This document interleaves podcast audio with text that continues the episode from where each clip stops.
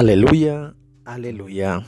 Dichosos los pobres de espíritu, porque de ellos es el reino de los cielos. Aleluya, aleluya. Evangelio del día. Del Evangelio según San Mateo. En aquel tiempo se acercaron a Jesús, se acercó a Jesús un joven y le preguntó: Maestro, ¿Qué cosa buena tengo que hacer para conseguir la vida eterna? Le respondió Jesús, ¿por qué me preguntas a mí acerca de lo bueno? Uno solo es bueno, Dios. Pero si quieres entrar en la vida, cumple los mandamientos. Él replicó, ¿cuáles? Jesús le dijo, no matarás, no cometerás adulterio, no robarás, no levantarás falsos testimonios, honrarás a tu padre y a tu madre, ama a tu prójimo como a ti mismo. Le dijo entonces el joven, todo eso lo he cumplido desde mi niñez. ¿Qué más me falta? Jesús le dijo, si quieres ser perfecto, ve a vender todo lo que tienes, dales el dinero a los pobres y tendrás un tesoro en el cielo. Luego ven y sígueme. Al oír estas palabras, el joven se fue entristecido porque era muy rico. Palabra del Señor.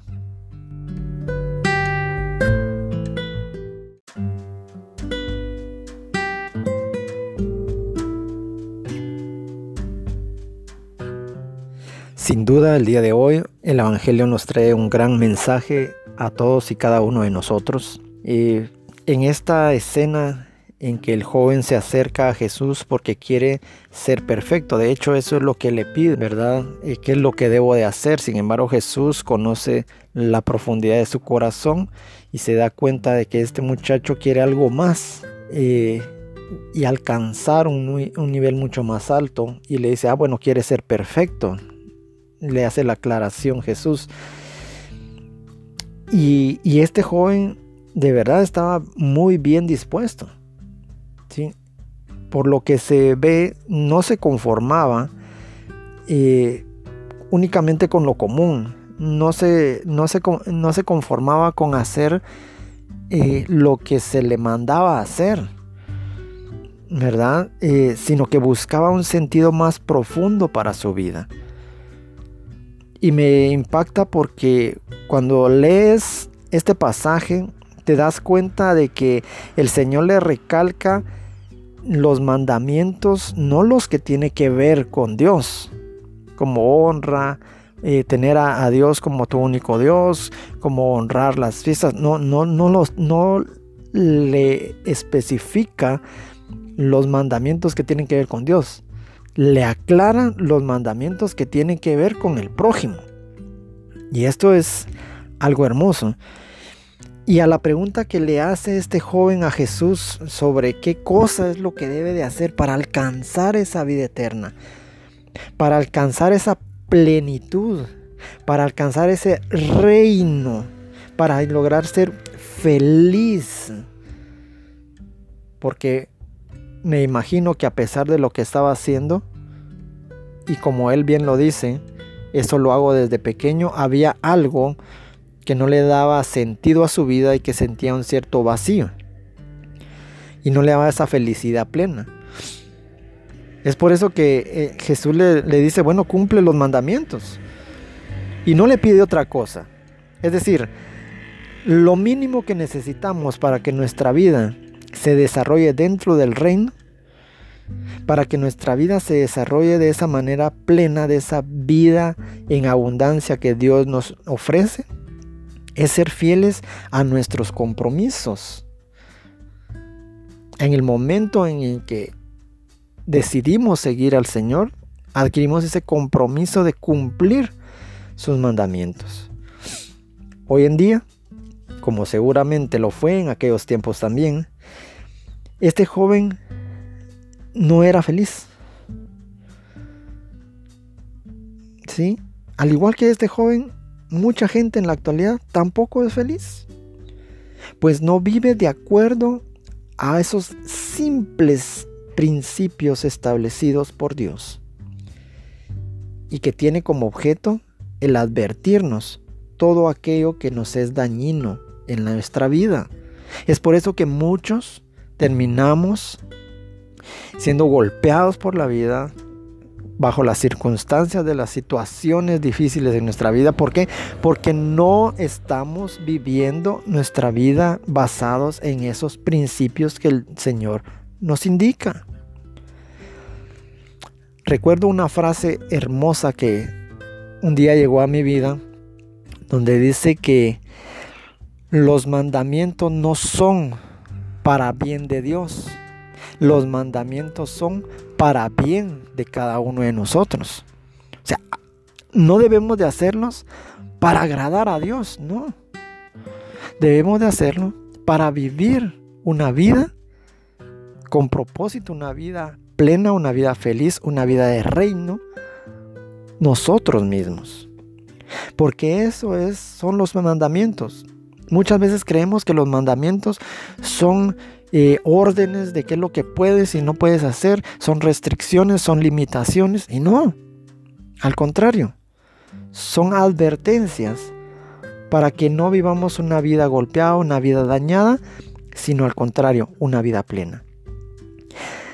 Esa misma ley, los mismos mandamientos, los mismos principios del reino, nos podemos comparar como cuando nuestra madre nos advierte acerca de algo que nos puede hacer mal o nos puede dañar, por ejemplo. ¿Cuántos de nosotros recordaremos que nos decían, cuidado, no te subas a esa cena porque te puedes caer? Y pinguín, te caías, te golpeabas. ¿Qué era lo que quería ella? ¿Que no te subieras a la alacena? No. Lo que no quería nuestra madre era que no nos golpeáramos. No te comas eso porque te puede hacer mal. ¿Acaso lo que quería era que no darnos de comer? No. Lo que quería nuestra madre era advertirnos y hacernos saber que si comíamos de una u otra cosa podría hacernos daño.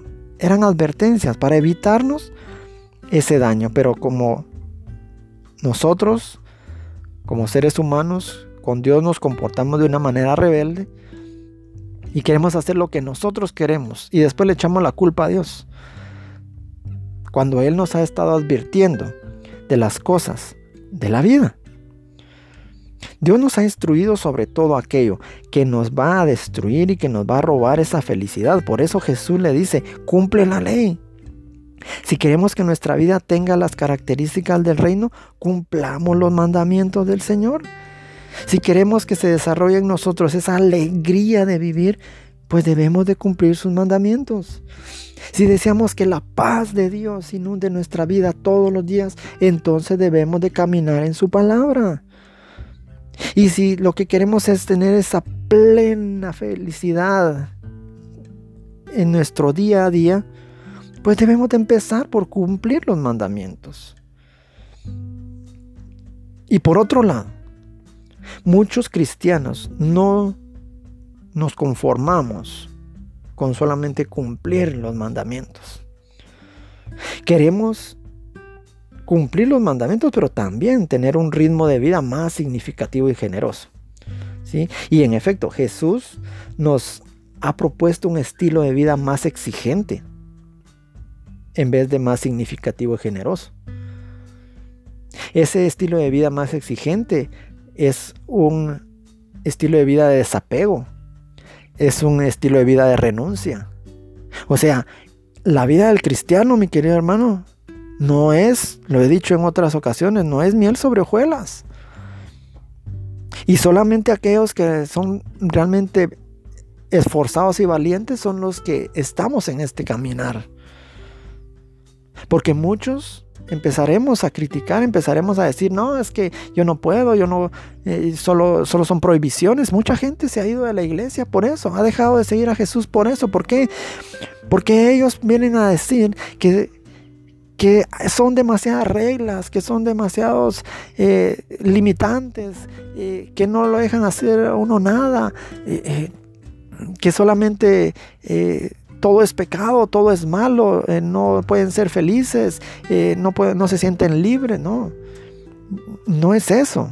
Esas son las justificaciones que estas personas tienen para no vivir una vida de desapego, una vida de renuncia y de no tener una vida bajo la voluntad del reino, porque lo que ellos desean es su propia voluntad. Porque el Señor le dice, vende lo que tienes y sígueme. Y a lo largo de la historia muchos han hecho y han decidido servir a Dios y a sus hermanos, ya sea por un medio de la vida religiosa, ya sea por la vida consagrada o desde el ministerio ordenado, o personas que, han decidido servir al Señor de una u otra manera. No solamente como sacerdote, no solamente como, como religiosa. También hay muchas personas que hemos, que, hemos renunciado tal vez a, a fiestas, a reuniones, a una vida para poder servir al Señor como laicos comprometidos. Y no siempre tuvo éxito Jesús a la hora de llamar a sus seguidores, como en este caso. Porque cuando llamó a Pedro y a los demás, ellos lo dejaron todo. Dejaron redes, dejaron casas, dejaron familia, la mesa de los impuestos incluso, y lo siguieron. Pero otros creyeron que les parecía excesivo. Como en el caso de, este joven rico. Ni me doy cuenta de algo en este, en este pasaje porque era, era un llamado a vivir en el reino, era un llamado a ser protagonista de ese reino. Yo me imagino si este joven hubiera dejado todo, hoy la historia le tendría un nombre, un lugar y sin embargo, y sin duda, tendría una experiencia de vida con Jesús. Y hoy sería recordado como esas personas que dijeron sí y dejaron todo, al igual que Pedro y cada uno de sus apóstoles, Juan, Santiago y cada uno de ellos, Judas, Tomás, Mateo, o sea, personas que lo dejaron todo. Pero a este muchacho el precio le pareció excesivo. ¿A cuántos de nosotros muchas veces el seguir al Señor nos parece un precio excesivo? Cual sea nuestra vocación, también como la de tantos laicos comprometidos que habemos trabajando como misioneros, como predicadores, pues hoy nos sentimos también interpelados por la palabra de Jesús y animados a renovar nuestro propósito de entregar nuestras mejores energías y colaborar con el mejor con lo mejor de este mundo, con engrandecer el reino de Dios en nuestras vidas. Y sabemos que para conseguirlo hemos de renunciar a ciertas cosas, a Jesús no se le puede seguir con un equipaje demasiado cargado. El joven se marchó triste, no logró vencer ese apego, no logró tener esa renuncia. Porque déjame decirte, mi querido hermano, que cuando el Señor te dice ven y sígueme, eso es una aventura. Y debe ser una aventura sin equipaje pesado, con un equipaje ligero, porque estás comenzando una aventura sin apegos, de renuncia, para evitar las seducciones que muchas veces te van a hacer alejarte del camino del Señor.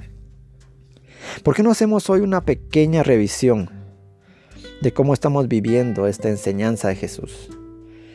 Preguntémonos si en realidad estamos buscando vivir bajo sus principios de reino. Preguntemos si estamos dispuestos a continuar, pero ya no de la misma manera, sino continuando con esa renuncia, con ese desapego. llevando ese equipaje ligero y gozando de esa aventura de seguir al Señor. Porque sabemos que los que creemos en Él, si solo tenemos a Dios, es porque solo necesitamos de Dios. Y que Él suplirá todo conforme a sus riquezas en gloria en Cristo Jesús. Así que reflexionemos el día de hoy. ¿Cómo estamos el día de hoy? Si estamos dispuestos a vivir una vida bajo los principios, bajo los estatutos, bajo los mandamientos del reino de los cielos. O si somos como este joven, que creemos que el seguirlo nos pide un precio demasiado alto. Amado Señor, te damos gracias porque en este día has hablado nuestra vida, Padre, y te pedimos que tu Santo Espíritu esté sobre nosotros. Te pedimos, Señor, que nos lleves a los pobres a poder dar esa buena nueva para sanar y para y así llevar esa palabra que nos llena de bendición. Te bendecimos, Padre, porque al mirar a tu Hijo Jesucristo, se posa hoy con cariño en nosotros mientras nos invitas a seguirlo. Haz que estemos, Señor, en todo momento disponibles para servirte cada día y también para servir a nuestros hermanos. Señor, Tú que eres el Dios de la historia, ayúdanos a comprender que en tus manos está el destino de todos y cada uno de nosotros, pero que de nosotros depende que se haga tu voluntad. Te damos gracias, Padre, en el nombre poderoso de Jesús. Amén y amén. Te doy gracias, mi querido hermano, por haber permitido el día de hoy esta reflexión y te espero en otra, en otra oportunidad y recuerda, Dios es bueno todo el tiempo y todo el tiempo Dios es bueno. Bendiciones.